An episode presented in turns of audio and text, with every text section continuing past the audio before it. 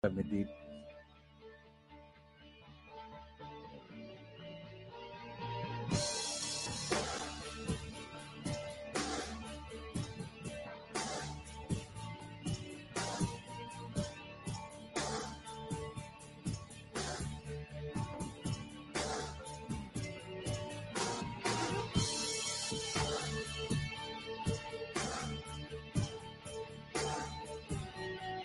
Muy buenas noches, bienvenidas, bienvenidos. Esto es Teatro Mágico, primer programa del verano. Eh, es el programa número 179. 179. Eh, tenemos algunos problemas técnicos que queremos pedir disculpas porque hoy hemos empezado un poquito tarde. no sé si me oís si se me oye bien. Eh, yo a mí no me oigo, para empezar no me oigo. Y verme, pues tampoco me vais a ver porque tampoco me va la cámara esta noche. Así que voy a hacer el programa un poco a ciegas. Eh, este es el programa 179, el primer programa de verano. Hoy es 22 de junio de 2021 y eh, venimos a hablar de cosas que es lo nuestro. Muy buenas noches, Alfredo, te veo muy esquinado. Ah, me centro. Te centras. Eh, la cámara va y viene, pero se te ve bien, se te ve muy bien. Eh, Tony, ¿cómo estás? Bien, con una mala señal de internet, creo.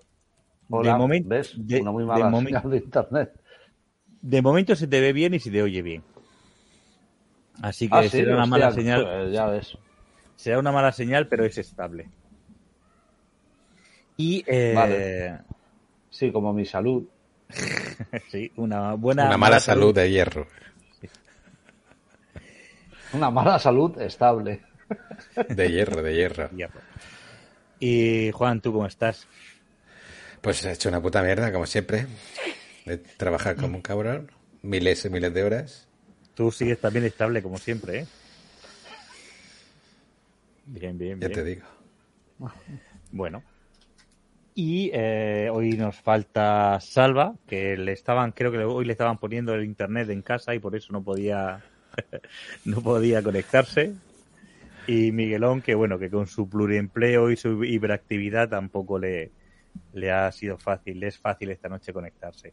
Esperemos que a lo largo del verano, como bien decía Tony, que va a ser un poco como el Guadiana, bueno, como todos los veranos, ¿no? Haremos lo que podamos, eh, pues eh, podamos vernos de vez en cuando.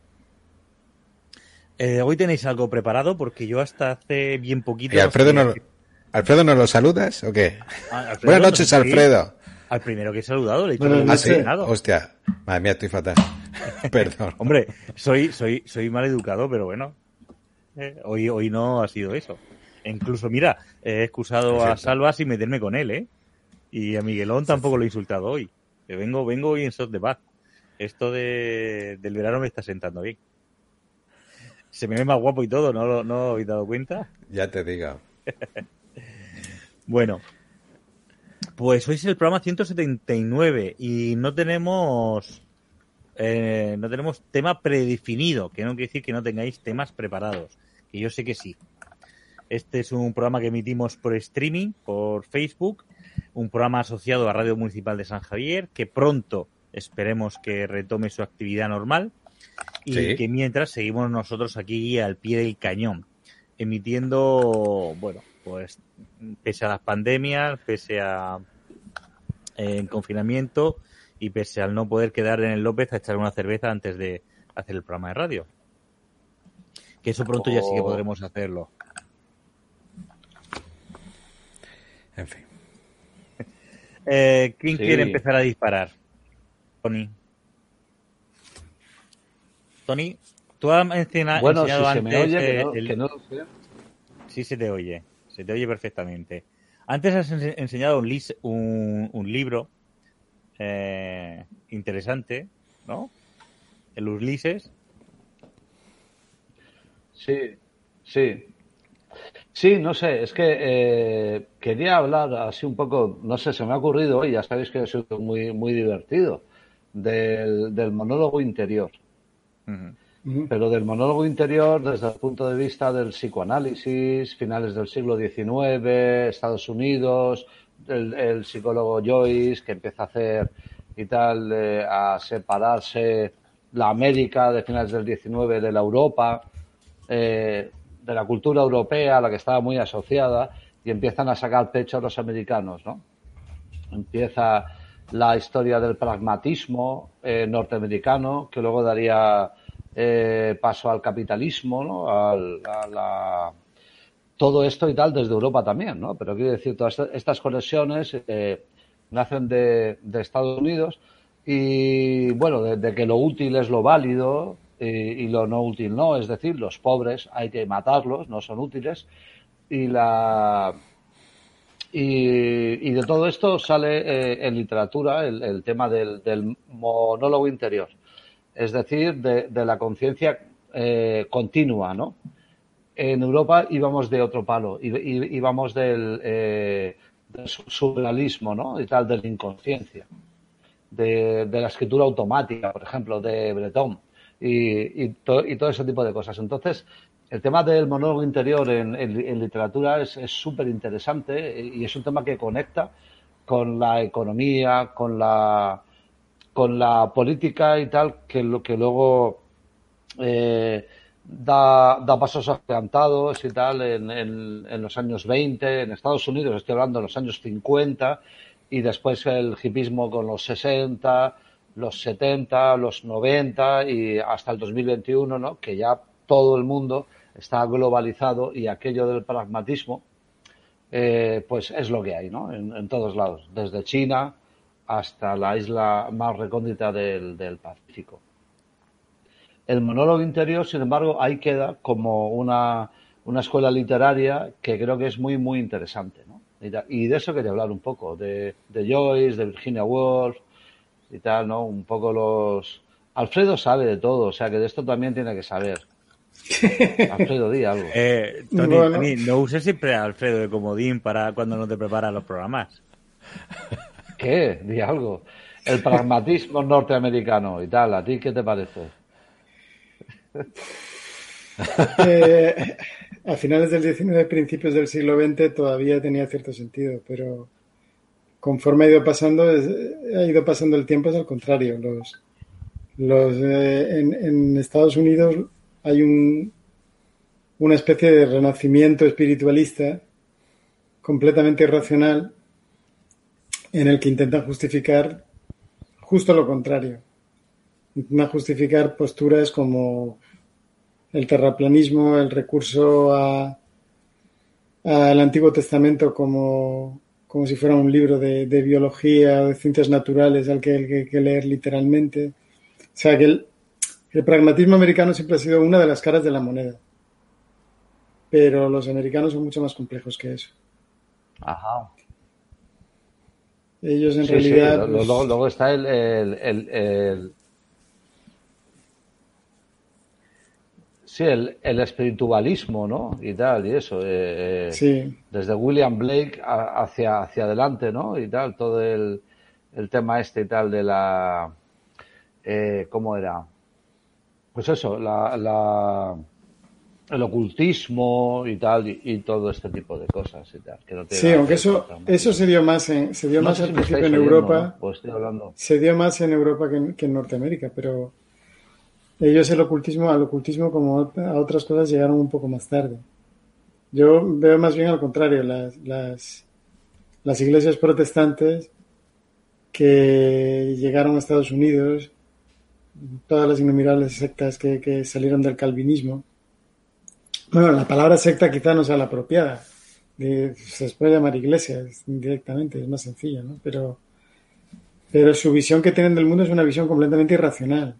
Lo que pasa es que ellos, claro, como son pequeños microcosmos que se bastan a sí mismos, lo ven desde un punto de vista pragmático. O sea, es su verdad y a partir de su verdad eh, tienen una visión práctica de la vida, de la vida que ellos han escogido.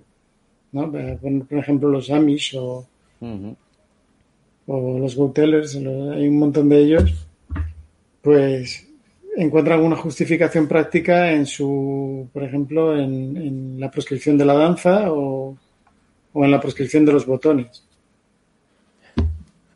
¿No? Y hasta cierto punto tienen razón. Los amis cuando prohíben los botones es porque le recuerdan a las casacas militares. Ellos son anabaptistas, son pacifistas radicales y, entonces las casacas les, les recuerdan a, la vestimenta militar. Pero en lo demás no sabría qué decir. El pragmatismo americano no lo veo Si te pones, si te pones a mirar los filósofos que ellos tienen, desde Ralph Waldo Emerson hasta Berkeley, a todo lo demás, hay una mezcla de racional y irracional en ellos que todavía no se ha conjugado del todo. Y los filósofos anglosajones es lo mismo, a fuerza de basar todo en la experiencia y que todo el conocimiento viene de, de la experiencia sensible de los sentidos, pues no han sabido luego conjugarlo muy bien con todo lo que es lo que ellos consideran que está más allá de la, de la experiencia sensible, más allá del campo de los sentidos, que entonces ellos directamente lo relacionan con la fe. Lo veo complicado. Pero, pero lo que no veo es la relación que tú dices entre el pragmatismo americano y el, y el monólogo interior.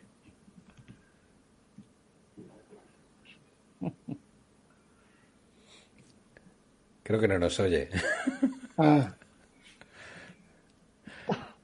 Sí, sí, sí que os oigo. Ah, pues. ¿Y vosotros a mí me, me, oís bien? Perfectamente, perfectamente. Sí, sí, sí, te oímos. Vale, vale, vale.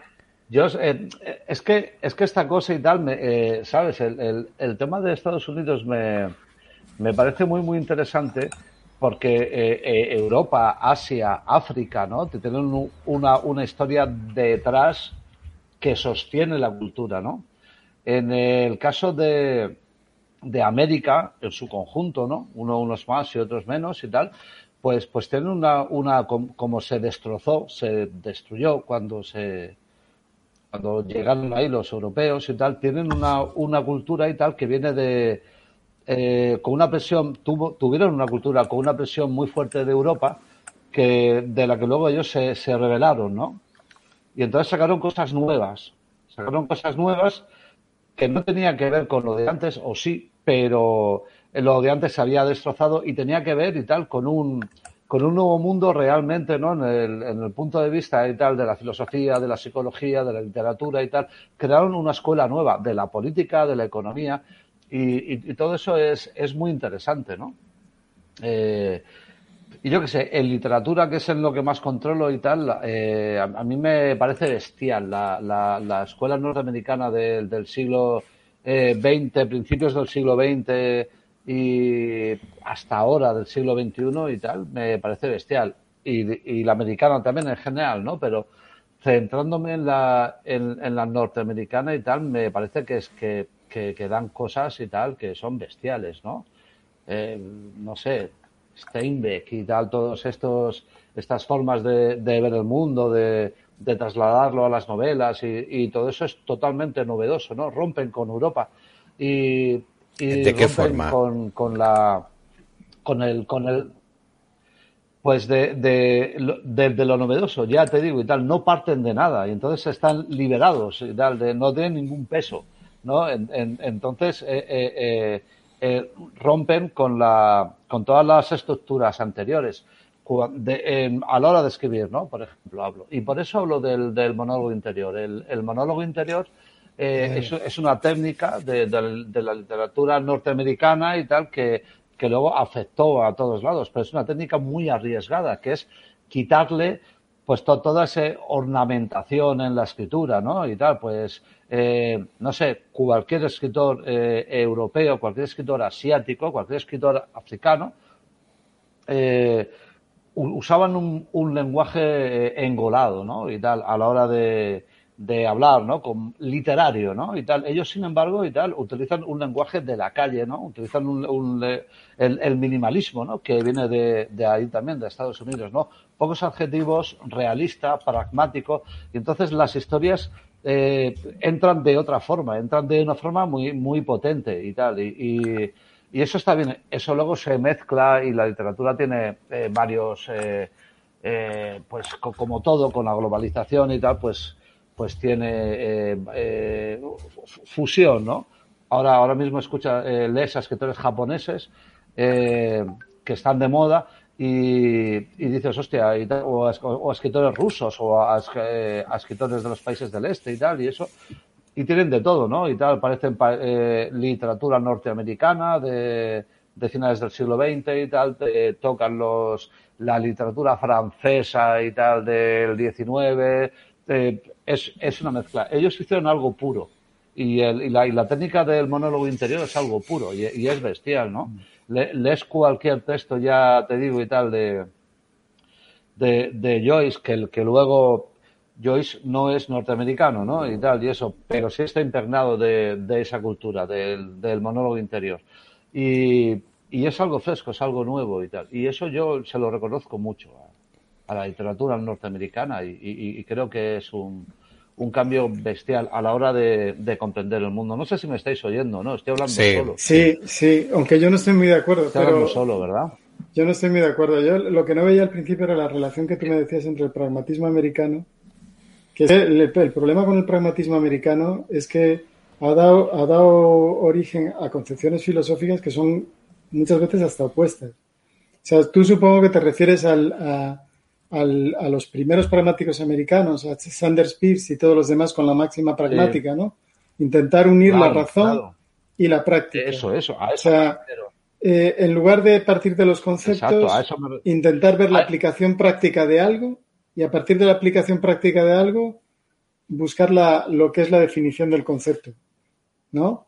Eso es en, pri- en principio lo que decía. eh, a eso, claro. a- Vale, pero, pero su sí, sí, aplicación al eso, monólogo eso. interior no es, para mi gusto, no es algo original que haya venido de la literatura americana, ni es algo, o sea, quizá la manera que han tenido de sintetizarla o la expresión que le han dado en, la literatura moderna puede ser que, que, sí, que ellos, ellos le han dado un- una, una visión nueva, una perspectiva nueva, pero en realidad eso viene de la novela picaresca. La novela picaresca viene de la literatura árabe.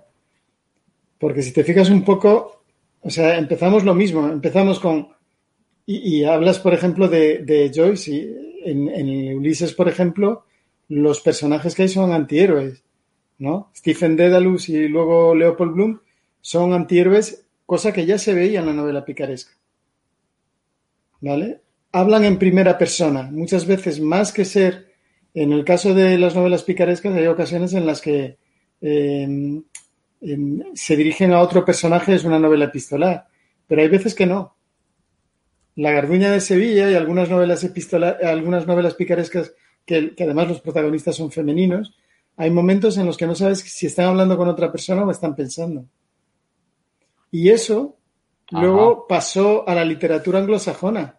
O sea, el- hay una cosa que nosotros no nos damos cuenta demasiado porque, eh, en- claro, nosotros estamos en una revisión de nuestra propia historia. Pero España, culturalmente, tuvo una influencia brutal en el mundo en el siglo XVII y en principios del siglo XVIII. O sea, si, si Molière, que es un autor francés, y otros autores ingleses se, deciden a hacer una versión del Don Juan, es porque de alguna manera ellos han leído las versiones traducidas de, Don Juan español, o sea, de las comedias de Tirso de Molina, y como eso muchas otras cosas. Es el, el, el Gil Blas de Lesage, eh, eh, más tarde el Hernán de Víctor Hugo, todo lo demás. Nosotros en el siglo XVII, la literatura de, de, los siglos de oro, nosotros tuvimos una, mm, una función dentro de la cultura mundial muy parecida a la de Estados Unidos. O sea, nosotros sintetizamos la cultura de otros países, le dimos una forma diferente, sobre todo cogimos mucha influencia de- del mundo árabe y también del, de, de Italia, y luego eso llegó, tuvo más repercusión en Europa por el papel político que tenía España. ¿De qué, Vale, de aunque- qué fecha estamos hablando? Estamos hablando del siglo XVII porque la la gran eclosión que hay de, novel, de novela, de la novela en, en- en Europa, por ejemplo, con, con Daniel Defoe. Daniel Defoe tiene una influencia brutal de la literatura española. Y novelas como Moll Flanders que, que es una novela picaresca y además con un protagonista, con una protagonista femenina, etcétera, etcétera, y otras novelas que van a venir después en el mundo anglosajón, esas novelas beben directamente de las fuentes españolas. Pero, Y en ellas ya hay precedentes de lo que son el, el monólogo interior. A mí en literatura siempre me han enseñado que la picaresca eh, era un género eh, eh, solamente español. Con la Zarillo No. de Tormes, la, la Celestina y demás. Y, y ahora dices que eh, hacíamos traducciones de obras francesas o árabes. No. A ver, es al revés. O sea, el- la novela picaresca española tiene algunos precedentes en la- la- el cuento y las novelas árabes. Y las novelas árabes, a su vez, tienen influencias de lo que es la literatura clásica. Si vosotros leéis el Satiricón de Petronio, se hace referencia a un ciclo de novelas que le llamaban las fábulas milesias, que eran muy parecidas a lo que luego más tarde son las mil y una noches. ¿Vale? El satiricón de, de, de Petronio es una cosa y luego el de Camerón de Boccaccio en la Edad Media más o menos es lo mismo. De ahí viene el concepto de novela. Novela es una historia corta. ¿Vale? Entonces, luego más tarde ¿eh? llegan las mil y una noches. Las mil y una noches eh, van a llegar a lo que es el- a lo que es Francia, por ejemplo, van a llegar mucho más tarde, van a llegar al finales del 17, el 18. Pero aquí la influencia de las mil y una noches o de las o de los eh, de las colecciones de cuentos que venían del norte de África y de Oriente Medio las tenemos mucho antes. En el siglo XIV ya tenemos un autor como el, el, eh, como don Juan Manuel que copia directamente muchos de esos muchos de esos relatos, ¿vale? Y en ellos hay relatos que son de novela picaresca. La historia de Dalila la Ladina y su hija Zainab, ¿vale? Eh, luego más tarde la historia del pícaro Abul Fat de, de- de Alejandría y tal, son novelas picarescas. Y en muchas de ellas el protagonista habla en primera persona. Y hay veces en que el protagonista habla porque le piden que relate una historia, pero hay otras veces en que el protagonista cuenta parte de la historia y el narrador nos dice lo que está pensando, porque no se atreve a decirlo por conveniencias sociales, etcétera, etcétera. Y eso es un precedente del monólogo interior.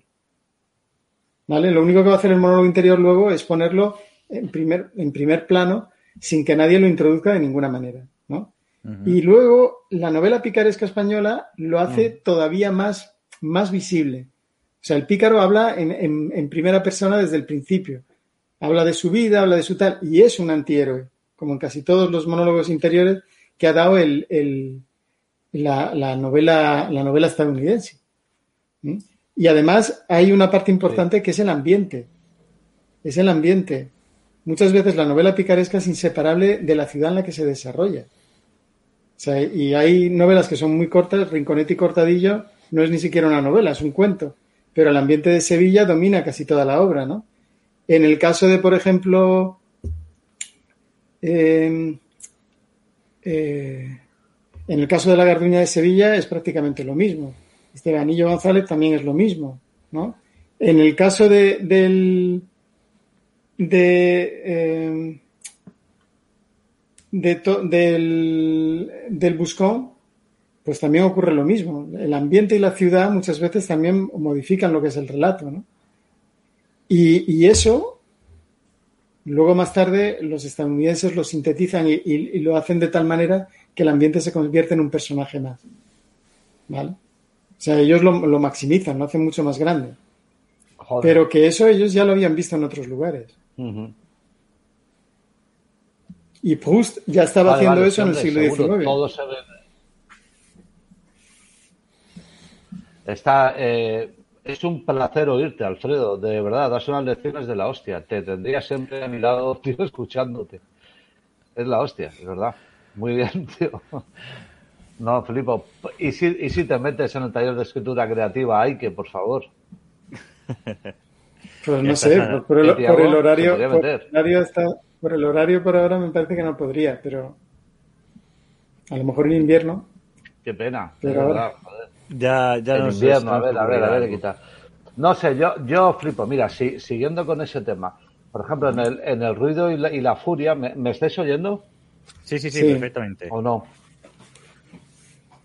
Vale, ahí el, el eh, Follner lo, lo, lo, que hace es un monólogo interior de, de un eh, dis, disminuido psíquico, ¿no? Y, y, eso es, es la hostia, ¿no? En el primer capítulo, ¿no? Porque son varias partes, ¿no?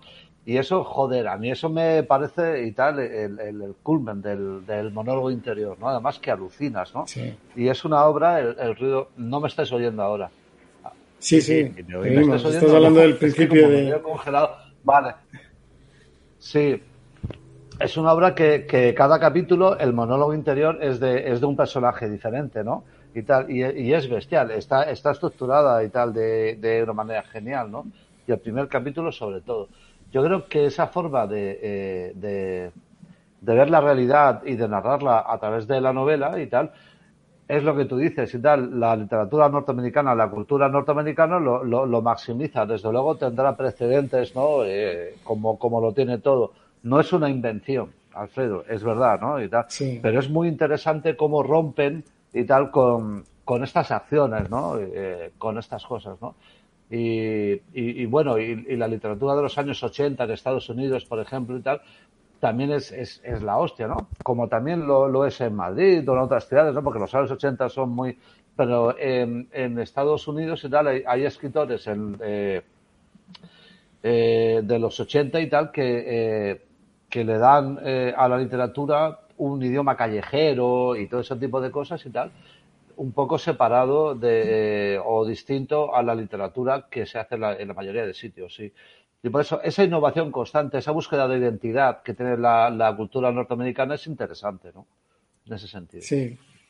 No, no se me ha oído una mierda, ¿verdad? Que sí se te ha sí, oído. Sí, sí, se te ha oído muy bien. Eso. Oírse se te oye muy bien. Es que yo flipo. eh, mm, perdonad mi ignorancia, pero por ejemplo, eh, yo he leído algún, alguno de los libros, algunos de los clásicos rusos, no muchos, pero sí alguno, y siempre me ha sorprendido el lenguaje tan llano que usan.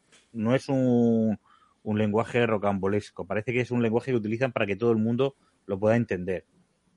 Y en parte tiene Claro. su lógica. Eh, en cambio, hay otros libros de otra gente que utilizan un lenguaje recargado, muy rococó, muy rocambolesco, como para lucirse. Eh, y lo que tú dices, Tony, de que estos realistas americanos eh, utilizan un lenguaje muy de calle, ¿te refieres a un lenguaje básico o llano? O, Vulgar. o más vulgar, malsonante, Vulgar, ¿no? Vulgar, vulgar. Como, como gente de, Vulgar, de barrio, vulgar. ¿no? Vale. Vale, no, Sí. Lo, lo que lo que lo que hizo en su día eh, Ma- María Moliner, ¿no? Con el diccionario de uso del castellano, ¿no? Que le, que, que le tocó los huevos al, al franquismo luego, ¿no? Y tal, que era, eh, fue coger el, el español y decir, vosotros hacéis un diccionario académico, yo hago un diccionario del uso de la lengua. Eso eh, quizás sea un poco tomado con tal, pero el, el, el, pragmatismo este del que hablábamos norteamericano y, y después eh, con, con, las vertientes y tal en la escuela de psicología, de filosofía, de, de literatura, pues tiene que ver con eso, ¿no? Y tal, no, eh, somos lo que somos eh, y, no, y, no, y no somos una, una imagen de nosotros mismos, ¿no? ¿Sabes? Eh, y, y, me parece interesante, ¿no? Y lo que pasa es que tiene sus riesgos, tiene sus riesgos. En la, en la vertiente económica tiene sus riesgos esta, estas cosas, ¿no? Eh, Tony, te, Dime, te, Diego. Te voy a pedir que desarrolles un poco eso que has dicho de, que mm, no somos nosotros mismos, sino la imagen. ¿Cómo, ha sido lo que has dicho? Sí, que la, eh, el, eh, joder, si es que ya se me va la olla. Eh, vamos a ver, está el, el, autoconcepto y tal, que es la, imagen que tenemos de nosotros mismos, ¿no? Y, y cómo nos queremos ver, ¿no? Entonces, eh, el, el, cómo nos queremos ver y tal, o, o, cómo queremos que nos vean, ¿no? Y tal, es que tiene que ver con el autoconcepto, pues ahí y tal, eh, adornas la realidad, ¿no? Y eliges un mundo eh, que representa tus ideales, ¿no? Estilísticos o tus gustos, pero sin embargo no eres así, ¿no? Y la, y la vida no es así, sin embargo, ¿no? Entonces, eh, huir de, todas esta, de toda esta paja, ¿no? Y, y quedarse con, eh, con, con, con, los mensajes y tal directos, sin, demasiados adornos, sin muchos puntos y aparte, ya estoy hablando del, del estilo, ¿no?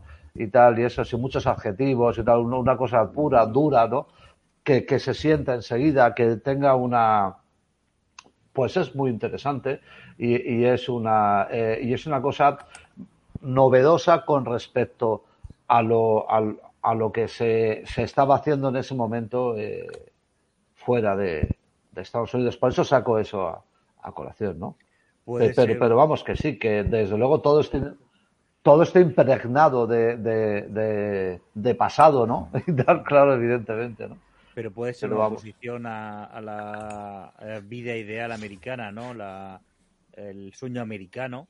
Claro. Con, con lo que, uh -huh. esa autoimagen que quieren dar con lo que realmente son, que cuando se hace, vemos cine el de Hollywood, nos quieren dar una imagen de, de vida americana maravillosa, pero cuando vemos un cine de autor más americano, vemos ese realismo, ese hiperrealismo eh, americano, es eso, ¿no? Lo que tú hablas, más eh, vulgar, más llano, claro. más simple, más, más sucio.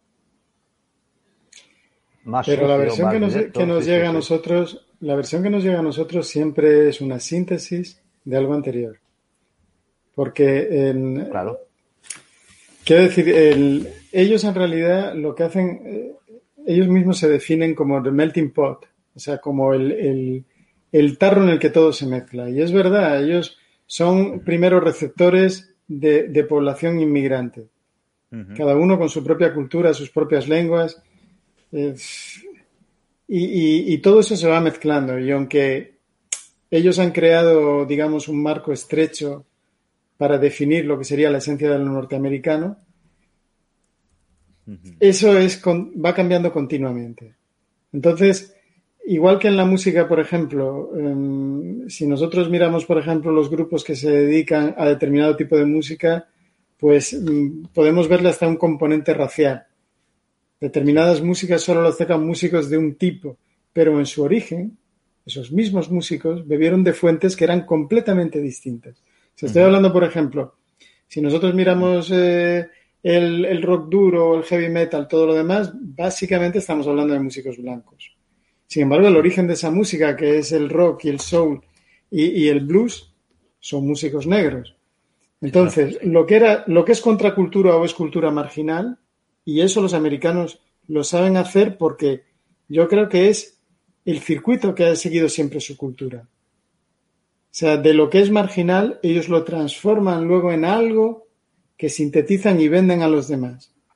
Como propio. Sin ir más lejos. Sin y lo es, lejos. lo es propio, pero, pero sí, no pasado, es como era al principio. O sea, pasado por el y, filtro americano, claro. ¿no? Elvis Presley sí. no hizo más que arrebatar la música de los negros y hacerla comercial. Pero claro, no podía ser un negro que así fuera famoso haciendo rock and roll. Estaba pensando, Exactamente en eso, Diego, de verdad. Me, estaba pensando en eso. En lo que es que es, es, es, uno de los ejemplos. Es uno de los ejemplos más claros, ¿no? O sea, Elvis Presley, en fin, al final hizo un apropiacionismo cultural, robándole el rock and roll a los negros, y claro, como era un blanquito guapo, pues era el que podía vender, el que podía ser famoso, porque claro, no iba a ser famoso Little Richard. Pero eso ocurre en todas las culturas, también ocurre en la nuestra y ocurre en todas. Por ejemplo, os pongo un caso, el idioma griego moderno. El idioma griego moderno tiene dos vertientes. Uno que es el griego de la calle, que es el demotique, y otra sí. que es un griego un poco más arcaico, que es el griego académico, la cacereusa.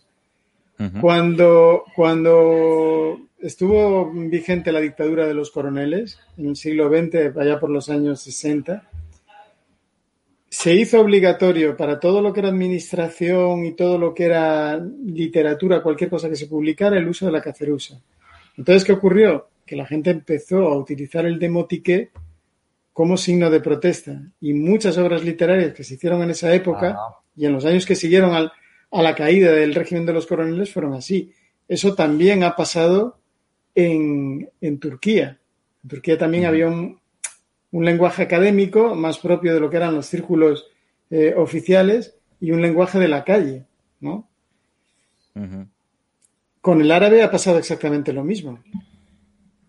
Los, eh, por ejemplo, en el norte de África ahora mismo, quizá una de las, de las literaturas más dinámicas que hay ahora están dándose en el norte de África. y escriben en varias lenguas. O sea, en Marruecos, por ejemplo, los escritores están escribiendo en español, en francés, en amasí, que es el bereber, en árabe clásico y en la tajirilla, que es un poco el, árabe que ellos hablan, el árabe dialectal marroquí. Pero en, en, idiomas que hablan, escriben en cada uno de esos idiomas, no es que los mezclen, como el spanglish. No, no, también los mezclan. Hay obras en que se mezclan, porque ellos viven, viven en una realidad en que todos, todas esas culturas están mezcladas. ¿Vale? Hay sitios, hay personas que hablan francés, que hablan tal. Y esa mezcla se da. Y se daba ya en los años 40, 50, tal. Yo os recomiendo, hay un autor que se llama Mohamed Shukri, que era, era tangerino. Este hombre, eh, supongo que veríais hace tiempo una película que se llamaba El cielo, El cielo protector, que hablaba de la vida de un escritor norteamericano, Paul Bowles, que vivió durante mucho tiempo en Tánger con su mujer y tal. Este hombre se dedicó a traducir a veces a, escritores que en realidad no sabían escribir. ¿eh? El caso de Ali en Rabet y tal, que contaban historias, eran contadores de historias. Y él esas historias las pasó y luego figuró como coautor, ¿vale? Que además ahora hay un hay una editorial nueva. Eh, luego miraré a ver si encuentro. Espera, os puedo pasar el libro en un momento. Yo, refiriendo lo que dice eh, Alfredo sobre la mezcla de lenguas en el norte de África, me ha venido a la mente la interlengua, la interlengua de... La editorial, la editorial se llama Cabaret Voltaire. Y mira, esto, a ver si se eh, puede ver. Al otro lado, al otro, al otro lado. Al otro lado. Mohamed Shukri, el paga secas. ¿Vale? El título también se podría traducir como el pan desnudo, ¿no? Entonces, este libro, cuando se publica la, primera vez, es en los años 70, 1973 aproximadamente. Entonces, Shukri escribe en un árabe dialectal, pero además dialectal de la zona del Rif y, de la zona de Tánger. ¿eh? De la zona de Tánger, de la zona de Tetuán. Y eh, su universo es el universo de los prostíbulos, los locales de juego, los bares, eh, la marginalidad más absoluta. Él es una persona que pasa de ser analfabeto a, de forma autodidacta y con la ayuda de otras personas y tal, llega a ser profesor, ¿no? Pero siempre va a mantener una faceta autodestructiva en, su vida, ¿no? Tiene, este es el primer volumen de lo que son sus memorias. Bueno, pues esta obra, en su momento, es un, es un aldabonazo en la literatura francesa y todo el mundo se pone a imitarlo. Pero es un aldabonazo en una pequeña minoría selecta. Luego más tarde sale el Nouveau Roman francés que intenta hacer eso mismo, hablar en primera persona de una manera descarnada, sin seguir ninguna estructura según él tal, pero claro, no citan sus fuentes. ¿Vale? Y como él, los jóvenes airados de, de Inglaterra hacen lo mismo con literatura que está surgiendo en la India y Pakistán. Y los americanos hacen exactamente lo mismo, la generación Beat. Lo que pasa es que la generación Beat va a ser más honrada, la generación Beat lo va a decir. La generación Beat toma algunas, algunas obras que habían sido o bien censuradas completamente o que se habían vendido de una manera casi clandestina, ¿no? El mismo Miller, en, en Henry Miller, fue censurado y, para pasar a Estados Unidos tenía que pasar con otras portadas y la gente lo metía de contrabando en su propio país. Y entonces los de la generación Beat toman eso, toman esa contracultura y con muchos problemas lo van a convertir en, cultura global. No lo hacen de manera automática, les cuesta mucho trabajo. Pero en el caso de, Europa, en el caso de Europa no. En el caso de Europa es una apropiación colonial que se hace, pero ya en un momento, sobre todo en Francia. Y, ahí se hablan de movimientos independientes, de nueva sensibilidad. No, no, no. Eso está ocurriendo en todas partes. Y no solo eso, toman también modelos españoles. O sea, la, narrativa española de los años 40, 50, modelos italianos, la influencia de la literatura italiana en, en Francia es enorme. Eso, eso también es otro, otro silencio ¿Sabes? Otro, otro currículo oculto que se da. Los franceses, hay dos literaturas de las que beben, pero que no, no van a confesar nunca. aparte de la española en el siglo XVI-XVII, que eso ya sería para ellos admitir que Molière, Corneille o, otros imitaron a, autores españoles, claro, no, no lo pueden admitir. Pero mm, modernamente las culturas que ellos más han imitado y la literatura que más han imitado es la alemana y la italiana. Y eso, claro, no pueden, no pueden admitirlo de manera abierta, ¿no? Y todos esos modelos, ellos los tomaron de ahí, el, utilizar el lenguaje dialectal, el utilizar el lenguaje de la calle y tal, eso los italianos ya lo estaban haciendo. Los italianos estaban haciendo eso en los años 30 y 40 y con unas dificultades enormes porque el fascismo no puso eso fácil de ninguna manera. ¿no? Y Pasolini, en sus primeras novelas, porque Pasolini es conocido como cineasta y tal, pero fue un gran novelista y un gran poeta. Pasolini utiliza eso en sus, novelas que están situadas en el ciclo romano, porque él no era de Roma, él llegó a vivir a Roma, pero no era de Roma. Él lo que hace es, eh, con sus alumnos, porque él era profesor, se documenta. O sea, ellos le hablan de cómo es pues su vida, que la mayor parte de las veces era, era marginal completamente, y cómo era su vocabulario, cómo era su argot, sobre todo en los niveles de la lengua en la que tú no quieres que se enteren de lo que estás diciendo, porque te dedicas pues a la prostitución, al robo, etcétera, etcétera, ¿no? Y eso, hay, hay, un libro, eh, Pasolini, eh, hubo una serie de, hubo dos hermanos que fueron, fueron alumnos suyos, y que luego se convirtieron en colaboradores suyos, Sergio y Franco Chitti. Y escribieron los dos libros de memorias en los que hablan de un poco de todo eso, ¿no? De cómo se gestó una película como Agatone y todo eso. Y, decían que es que, que no era una cosa que, que, el neorrealismo solo fue una parte que se vio de lo que era un, movimiento cultural en el que se intentaba llevar eh, los medios de expresión cultural a la calle y la calle llevar a la cultura ¿eh? su, manera de pensar, su manera de vivir, su manera de hablar. Pues, joder, qué bien, Alfredo, qué gusto escucharte, como siempre. Oye, ¿cabe aquí leer los primeros versos del aullido de, de Ginsberg o qué? ¿Os parece, quiero decir, como, como un texto y tal contracultural y eso? vale, que es un clásico de la generación beat y eso. Pásaselo a Juan. Venga, eh, vale. Ok. Sí, sí. Dios, sí, por favor, que lo lea, Juan. ya sea guargo. Yo antes decías lo de la mezcla, Alfredo, de, de, de, las lenguas en el norte de África. Y a mí me ha venido a la mente lo primero, no el Spanglish de, de, de actual, sino me iría a hablar Runner con la interlingua, con esa mezcla de, idiomas que tenían y, que era un poco un puzzle. Y se me ha venido a la cabeza diciendo, es que el, cine, hablando del futuro, está mirando al pasado, ¿no? Lo que, lo que hacían ya, ya se hacía, ya se hacía. Qué bueno. Mm. Bueno, la interlingua... Hablando del futuro, está mirando al pasado. Qué bonito. La interlingua es la lengua franca.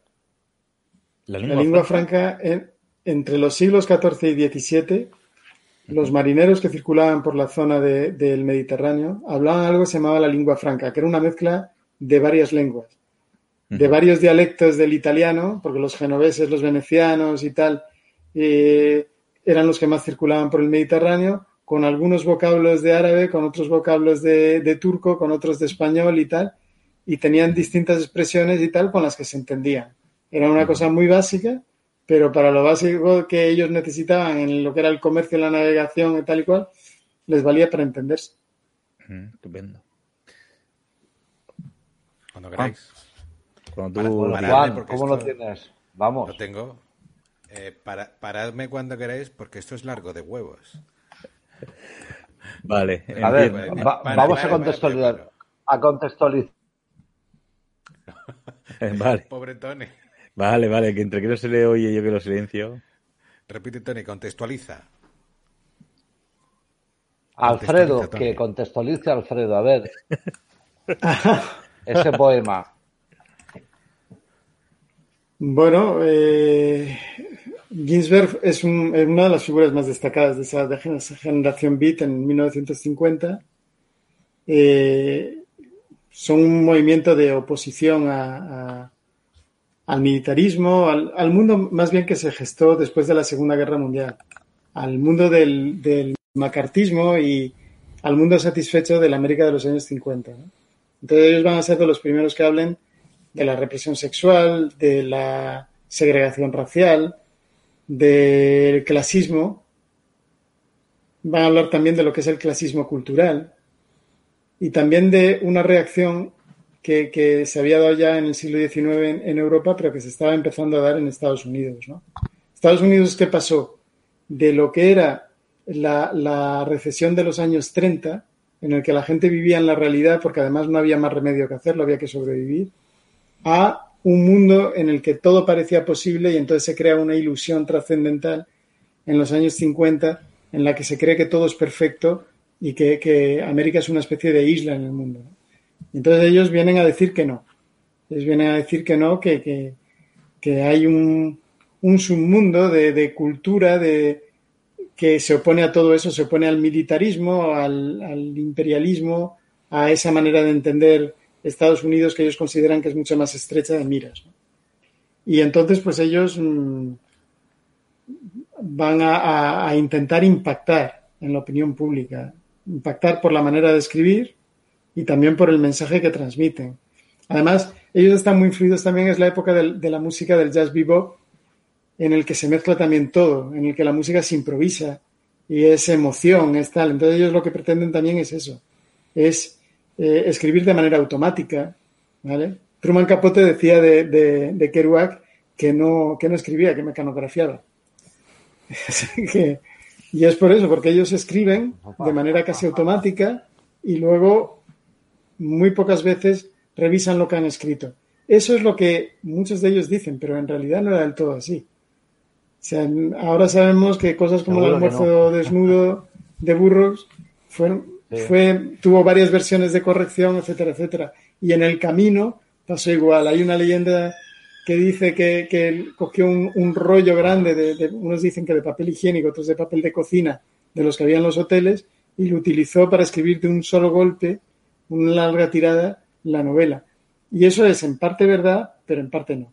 Porque luego hizo muchas revisiones, muchas correcciones, etcétera. Y lo mismo pasa con, con, el oído. Si la, si la, Sí, sí, si la técnica es esa, Alfredo, es mecanografiar, dejarlo dormir y revisar y construir, ¿no? Y tal. Eh, no, no obstante, el, oído a mí me parece magnífico, ¿no? Y a ver, Juan, con esa voz de radio. Y además tiene, tiene una historia, tiene una historia porque ya sabéis que cuando lo, cuando se editó, tuvieron que hacer frente a un juicio por obscenidad. Y el resultado de ese juicio, que, que fue a favor de Ginsberg y todo lo demás, fue el que determinó que luego más tarde se pudieran publicar otro tipo de cosas. Porque la, cuando, los, cuando la generación Beat empezó a publicar, se les echaron encima. Se les echaron encima porque se dieron cuenta de que si, si verdaderamente se les permitía publicar, entonces a partir de ese momento la contracultura se convertiría en, en un aporte más de lo que era la cultura en general. ¿no? Y es muy, hay un, Para quien no lo conozca, Sí, perdón. No, Alfredo. Digo que para que no lo conozca, oyendo el, poema y tal, eh, eh, todo, esto que dices cobra sentido. No. Me oís, ¿verdad? Una puta mía. Sí, sí, sí, te oigo. Te oímos, te oímos. Cuando, cuando quiera. Cuando quiera, Juan. Ok, vamos allá.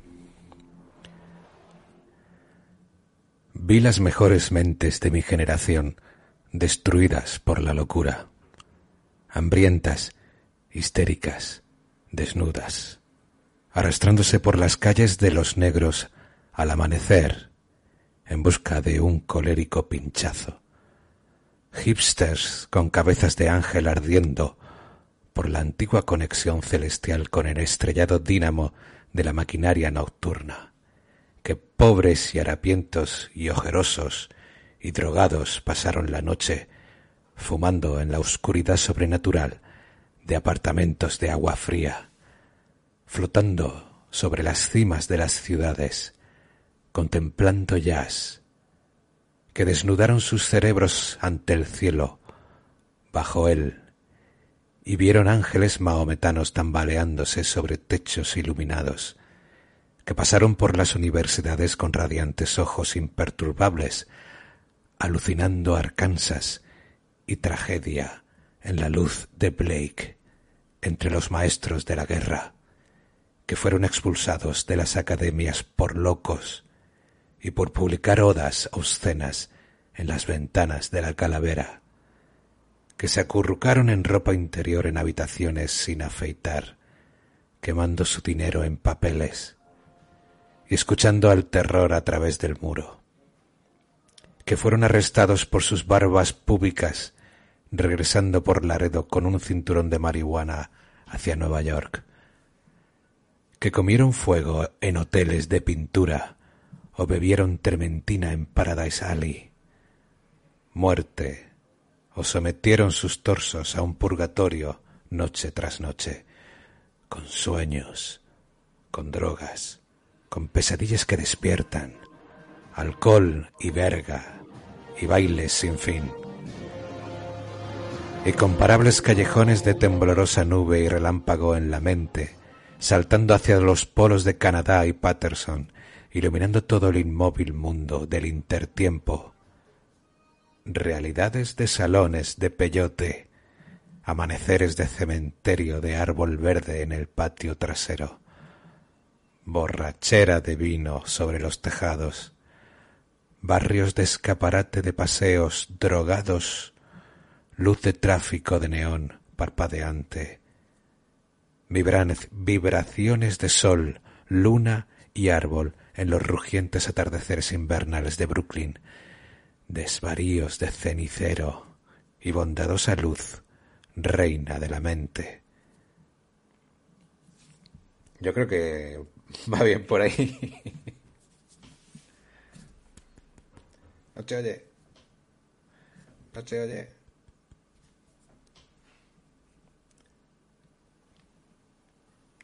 Que estaba aplaudiendo. Digo que, es un buen ejemplo de, lo que es escritura automática, todo lo que es la escritura automática que aquí, pues bueno, está bien conseguido y de, ese retrato eh, del hiperrealismo, ¿no? De, de, la vivencia de la calle más urbana, más de más barrio bajera, que se diría ahora. Es buenísimo. Realidades de salones de peyote, amaneceres de cementerio de árbol verde en el patio trasero. Buenísimo. Buenísimo. Ellos, ellos estaban muy influidos. Esto, esto, por ejemplo, esto, por ejemplo, en el siglo XIX ya lo hacían los simbolistas franceses. Saint-Mallarmé, Verlaine, Baudelaire, Rimbaud, todos estos ya lo hacían se hacían esto mismo. Y estos además lo dicen, esto, esto, que es una de las cosas que yo le, yo pienso que los de la generación Beat eran radicalmente honestos. O sea, sus fuentes las citaban, cosa que muchas otras generaciones y muchos otros movimientos no lo han sido. Pero ellos sí, ellos sí lo dijeron. Hay una película sobre esto, sobre Hole, sobre la presentación del poema y luego las repercusiones que tuvo y todo lo demás. Yo no recuerdo quién la hizo, la, Pero vamos. La, la, pusimos en la Biblia, tío, hace ya tiempo. Ah, sí, es verdad. la comentó eh, José, Boca, José Bocanegra. sí, estuvo. Claro, vosotros hicisteis un. Hicisteis un. Un ciclo sobre, sobre la generación. Un especial sobre la generación. Sí, sí, sí, sí. Mm. Muchos de ellos. Es bestial. Muchos de ellos pasaron luego por Tánger. Sí, sí. Joder, ¿y qué coño hacemos aquí, nosotros cuatro? Vamos a irnos a esas calles de neón, ¿no? a despertarnos en esos salones y, a, y luego ir a Tánger y tal, a fumar un buen porro de esos y a, en fin, es broma, ¿eh? No, no, yo estoy muy a gusto con mi hipoteca. bueno, a mí ya me pilla un poco mayor. Eso nunca se sabe, tío. Qué bueno. Bueno. No se te oye. A ver, está, estaba buscando y tal, porque. Ujú. Ah, no. Digo que, que nos quedan dos minutos, es Estaba hora ya buscando. Que quedan dos minutos, Vale, va. ya uno, está. que es hora de, de ir despidiéndonos y, y emplazarnos para el- la semana que viene, ¿no? Ya es, sería el 4 o 5 de, de julio, a ver si este verano hacemos un poco de acopio, eh, esto, esta temporada que hemos pasado a los martes y, y vamos en esto, vamos cogiendo un poco de, de ritmo. Eh, Salva, esperemos que tenga ya internet en su casa, Por lo menos electricidad. electricidad o por lo menos puertas, por lo menos puertas. Por lo menos, pu- por lo menos puertas. Puertas. Sí. Y, y nada, eh, si Y queréis. Miguelón, pues algo, sé. Miguelón que no ocurre mucho, lo único que le deseamos, que no ocurre demasiado. Yo creo que este verano se merece un programa en un chiringuito. Bueno, podemos Ya sé gestionarlo. que, que tiene dificultades técnicas, pero. No, no, no te creas. ¿No, ¿eh? Alfredo, qué? Como que estaremos vacunados y tendremos el Sí, 5G. hombre. a lo mejor tenemos- Bueno, Claro, Jordi, 5G, por supuesto. ¿el 5G a qué os referís? ¿Al teléfono? Archís. Chis. Ah, bueno. ¿A ti, Chis, al chis. a ti te han puesto el chis? Hombre, lo, lo jodido- Sí, sí, el día 25, Ah, el día por cierto, 25 ¿estáis teóricamente ya estoy... Teóricamente el, el 25 yo ya estoy inmunizado. Perfecto. Bueno, pues lo dicho, familia. Vaya. Esto ha sido Teatro Mágico, una mesa redonda donde personas hablamos de cosas. Hoy hemos empezado con el monólogo interior y hemos hecho una buena, un buen repaso de una literatura, eh, bueno, de, de todos los lugares y casi de todos los tiempos, empezando del siglo XIV, pasando al XVII y, y, todo está entrelazado. Y todo está entrelazado, Todo bebe de todo. Bueno, mm, nos Bueno, vemos. pues yo creo que, eh, a ver, Tiago, si, Tiago, si me dejas, creo que como estamos vacunados, podemos dar el grito de los mutantes y despedir diciendo mutantes, mutantes, mutantes, vamos, somos mutantes, estamos vacunados, vamos. Corta, corta, Tiago, ya, corta, Venga. por favor, corta ya.